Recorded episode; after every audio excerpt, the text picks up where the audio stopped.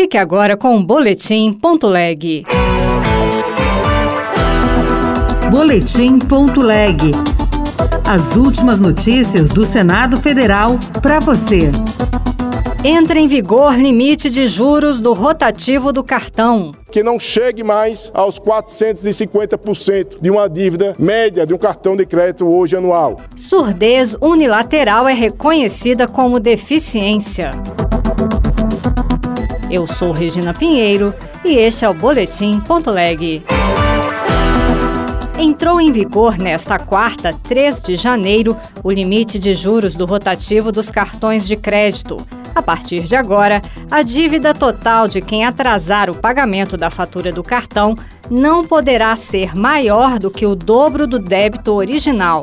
Quem explica melhor a mudança para nós é a repórter Janaína Araújo. Já está valendo o limite de 100% dos juros rotativos do cartão de crédito. A medida faz parte da lei do programa Desenrola Brasil, sancionado no início de outubro do ano passado, que determinou 90 dias para um novo modelo de cobrança de juros acordado entre governo, Banco Central e as instituições financeiras.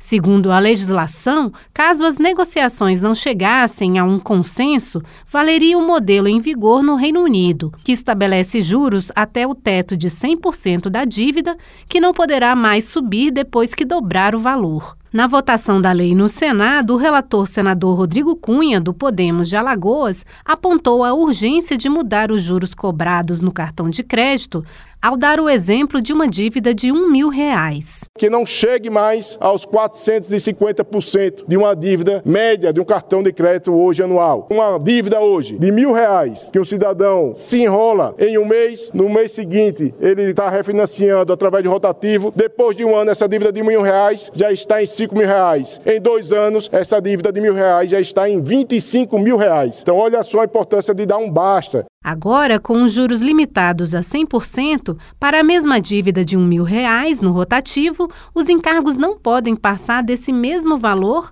e o devedor não poderá pagar mais do que mil reais, independentemente do prazo.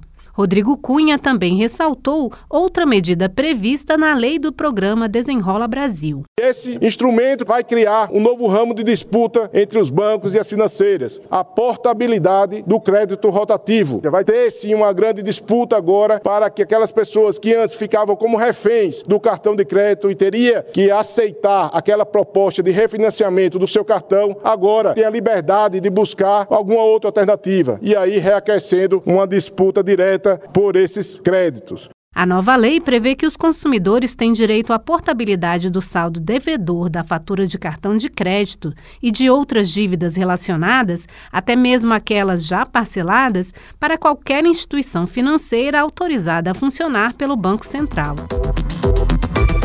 A surdez unilateral foi reconhecida como deficiência auditiva. A lei que traz a novidade foi promulgada após o Congresso derrubar o veto dado à proposta em 2022. Repórter Júlia Lopes. Oito dias depois que o Congresso derrubou o veto dado em 2022 pelo então presidente Jair Bolsonaro, foi promulgada em 22 de dezembro de 2023 a lei que reconhece a surdez unilateral como deficiência.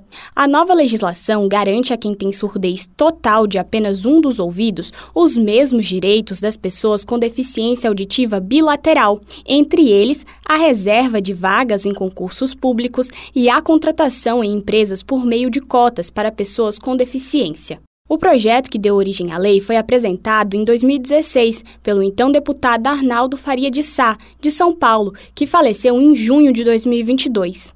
O relator da proposta no Senado, Paulo Paim, do PT do Rio Grande do Sul, assinalou que pessoas já tiveram de recorrer à justiça para ter reconhecida sua limitação na audição. Embora a perda auditiva unilateral constuma a deficiência auditiva, não se enquadra na deficiência técnica. Há pessoas com deficiência que, por não se encontrarem no guarda-chuva protetivo do decreto, têm de recorrer à justiça se quiserem ver o reconhecimento de sua condição. Na nova legislação, a deficiência auditiva é definida como uma limitação de longo prazo na capacidade de ouvir, seja de forma unilateral total, bilateral parcial ou bilateral total. A classificação de surdez é atribuída àqueles com perda auditiva de 41 decibéis ou mais. Outras notícias estão disponíveis em senado.leg.br barra rádio. Você ouviu Boletim.leg. Notícias do Senado Federal.